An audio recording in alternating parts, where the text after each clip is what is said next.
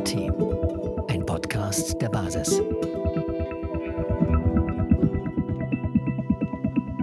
Ja, ich bin Rainer Füllmich. Ich bin seit 26 Jahren Prozessanwalt, zugelassen in Deutschland und im US-Bundesstaat Kalifornien. Und meine Kollegen und ich, teilweise arbeiten wir seit 20 Jahren zusammen, haben in dieser Zeit ganz überwiegend Verbraucher und kleine und mittlere Unternehmen vertreten. Und neben der anwaltlichen Tätigkeit, die wir ebenfalls auf internationaler Ebene leisten, weil anders wird es nicht zum Erfolg führen können, auch politische Aktivitäten entwickelt werden müssen. Und für mich war die Erkenntnis aus all den Anhörungen, die wir hier hatten, diejenige, dass es hier nicht um Gesundheit geht, sondern dass es um möglichst viel Geld für die pharmazeutische, die Tech und die Finanzindustrie geht, mit den entsprechenden Playern, einigen Superreichen dahinter. Und die Erkenntnis, die wir weiterhin äh, gewonnen haben, bestätigt durch zum Beispiel die Anhörung der früheren US-Ministerin Catherine Austin Fitz, ist die, dass wir von oben herab zurzeit regiert werden, ohne dass das, was von oben herab kommt, irgendeine Legitimität von unten hat. Wir sind aber das Volk, das heißt die Demokratie, die einzig legitime Machtstruktur, die es geben kann, also Herrschaft des Volkes, muss von unten kommen. Und das äh, scheint mir in der Basis sich am besten wiederzuspiegeln. Wir haben jedenfalls damals, als wir einige der führenden Köpfe in der Basis kennengelernt haben, gedacht, Mensch, die sind sympathisch und hier wird möglichst das Postengeschacher erst in dritter oder vierter Linie eine Rolle spielen. Es wird nicht ganz vermeidbar sein, weil es menschlich.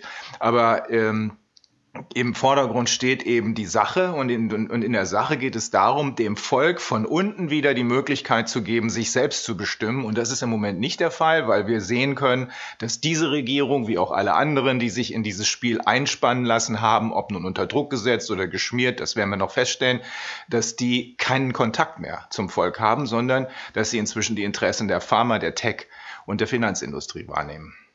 Aus unserer Sicht, das ist nicht nur meine, sondern auch die Sicht der Kollegen, mit denen wir hier arbeiten, auch übrigens die Sicht der internationalen Kollegen, mit denen wir zusammenarbeiten, müsste als allererstes müssten sämtliche Maßnahmen sofort beendet werden, weil sie nicht evidenzbasiert sind. Auch das ist äh, Ausfluss dessen, was wir hier in der Ausschussarbeit gelernt haben. Es gibt keinerlei tatsächliche Grundlage oder der BGH würde formulieren, keinerlei tragfähige Grundlage im Tatsächlichen für das, was sich die Politik hier geleistet hat.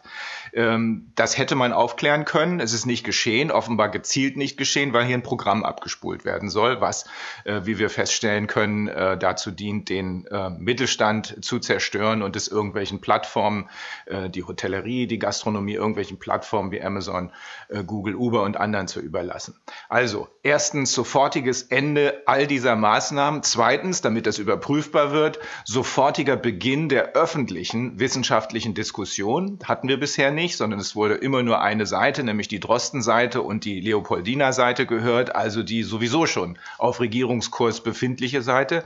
Es muss anders werden. Es müssen auch diejenigen gehört werden, die ganz genau als Wissenschaftler belegen können, dass erstens das Virus in seiner Gefährlichkeit nicht gefährlicher ist als eine normale Grippe sagt ja sogar die WHO, dass zweitens die Maßnahmen, wie aus einem geleakten Papier des Innenministeriums hervorgeht, was in seiner Richtigkeit noch von niemandem angegriffen wurde, die Maßnahmen tödlich sind, und zwar im wahrsten Sinne des Wortes tödlich sind für viele Menschen, tödlich aber auch im wirtschaftlichen Sinne für die wirtschaftliche Existenz vieler Unternehmer.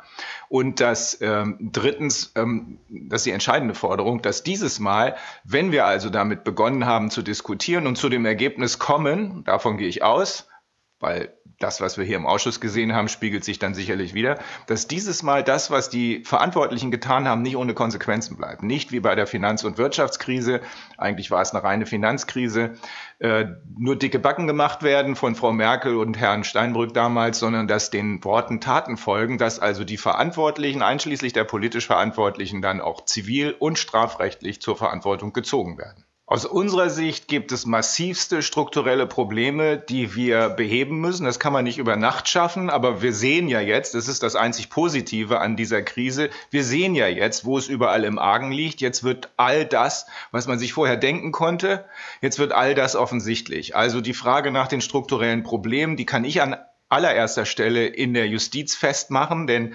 ähm, mein Weg hierher äh, besteht aus der Erfahrung, aus 26 Jahren Erfahrung, Vertretung von kleinen und mittleren Unternehmen und Verbrauchern gegen betrügende Konzerne, wie eben schon angesprochen. Und was wir die ganze Zeit sehen konnten, die Kollegen und ich, wie gesagt, einige arbeiten seit 20 Jahren mit mir zusammen, war, dass einige Gerichte offenbar sich überhaupt nicht mehr für den Rechtsstaat interessieren, wenn eines dieser strukturell überlegenen Unternehmen erscheint. Möglichst noch mit wichtigen Anwälten oder Leuten, die wenigstens so tun, als seien sie wichtige Anwälte, dann gehen viele Richter in die Knie. Äh, das wiederum hängt auch an der Justizausbildung, das hängt an der ganzen Autoritätshörigkeit dieses Volkes, äh, nicht erst seit dem Dritten Reich, sondern spätestens seit Bismarck. Und das hat sich fortgesetzt in der Justiz. Da ist es mir zumindest am meisten aufgefallen. Da gibt es dann also tatsächlich sechs Oberlandesgerichte, die allen Ernstes in ihre Urteile das reinschreiben, was die Deutsche Bank ihnen erzählt. Äh, nämlich, dass es üblich sei bei der Deutschen Bank, dass man Kunden, die gar keine sind, sondern versprechen, welche zu werden, Geld gibt, in der Hoffnung darauf, dass ein paar Monate später vielleicht noch ein dazu passender Darlehensvertrag zustande kommt. Diesen Stuss in ein Urteil reinzuschreiben, dazu bedarf es schon entweder eines gehörigen Maßes an Dummheit, auch das spielt hier eine Rolle, oder aber echter Korruption. Und das, äh, glaube ich, liegt hier vor. Nicht Korruption im Sinne von, du kriegst Geld dafür, dass du jetzt für die Deutsche Bank ein Urteil machst oder du kriegst Geld dafür, dass du eins für VW machst. Und im Übrigen erinnere dich doch bitte, so läuft es nämlich in Wahrheit, erinnere dich doch bitte, wenn du hier in Niedersachsen ein Urteil gegen VW machst, dann machst du eins gegen deinen eigenen Arbeitgeber, denn das Land Niedersachsen hat ja immer noch 20 Prozent der Aktien. Also diese institutionelle, das will ich mal so ganz klar und deutlich sagen, Korruption, die haben wir in der Justiz gesehen. Ich will damit nicht sagen, dass jeder ähm, in dieser Weise, der in der Justiz unterwegs ist, korrupt ist. Das ist ganz bestimmt nicht der Fall, denn wir haben ja inzwischen gesehen, hinter den Kulissen arbeiten wir ja mit den Menschen, die wir anhören, weiter. Äh, wir haben sehr, sehr gute Kontakte auch zu einer immer größer werdenden Gruppe von Richtern und Staatsanwälten, die sehen, dass hier gerade der Rechtsstaat und damit die Demokratie zerstört werden soll. Am deutlichsten sichtbar an den Angriffen auf die Meinungsfreiheit. Ähm, das sind äh, strukturelle Probleme, die wir lange, lange hätten erkennen können. Ich habe das jetzt aus Sicht der Justiz geschildert oder aus meiner Sicht in die Justiz hinein. Aber wir sehen es ja an allen Ecken, dass hier offenbar nach dem Prinzip, so sagt es, glaube ich, der Volksmund, die Kleinen hängt man, die Großen lässt man laufen, strukturell das Problem besteht, dass noch so große Betrügereien, je größer sie werden, im Grunde immer besser geschützt werden, weil man plötzlich zu, auf die Idee kommt zu sagen, too big to fail. Entscheiden also auch letzten Endes direkt oder indirekt. Es gab ja, ich weiß nicht, ob Sie das wissen, ähm, auch äh, kostenlose Berater aus der Finanzindustrie im Finanzministerium. Kein Wunder, dass die sich Gesetze schreiben, die es ihnen ermöglichen, das Geld der Bürger, der Steuerzahler abzugreifen. Also die Politik wird durchlobbyiert, weil die Wirtschaft äh, glaubt, sie stünde über dem Gesetz.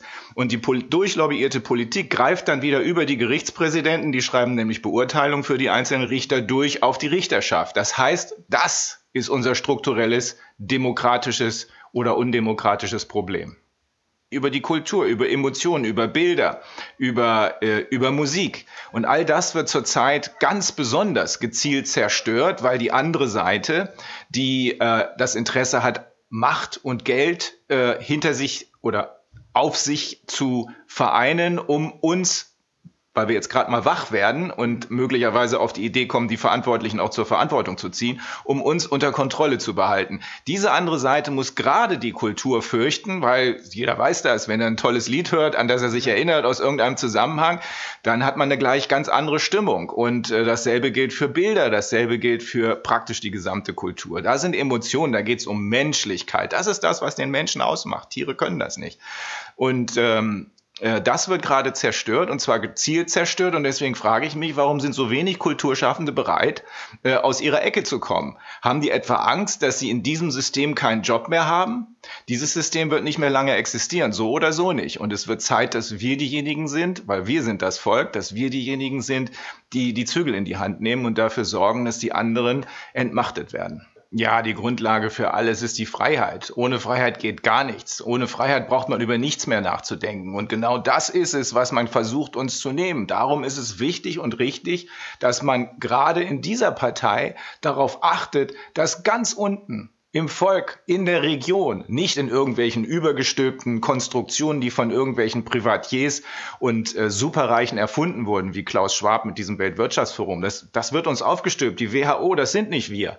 Das sind einige reiche Leute, die diese Vereinigungen instrumentalisieren, um uns zu beherrschen. Nein, es geht darum, von unten zu kommen, dafür zu sorgen, dass wir auf regionaler Ebene für Versorgungssicherheit sorgen können, also auf regionaler Ebene auch Landwirtschaft haben, damit es nicht dezentralisiert über zehn Weltmeere zu uns kommt und zugebilligt wird, sondern wir müssen selbst in der Lage, das zu tun. Dasselbe gilt für Energiesicherheit, das gilt für Bildung. Wir müssen in der Region und damit unten im Volk, Grassroots sagt man dazu, wieder aktiv werden. Das haben wir zu lange vergessen und zu lange aus den Augen gelassen, denn während wir uns in die Handys reingefummelt haben und gedacht haben, oh wie schön, hier können wir gleichzeitig Nachrichten gucken und mit irgendwelchen Leuten reden, haben wir nicht gemerkt, dass diese Handys gleichzeitig, das ist jetzt nur ein Symbol, gleichzeitig die Kontrolle über uns übernommen haben, beziehungsweise die Leute, die uns die Handys verkauft haben, die Kontrolle übernommen haben. Man sieht es ja jetzt an den Tracking-Apps zum Beispiel. Einfach Demokratie.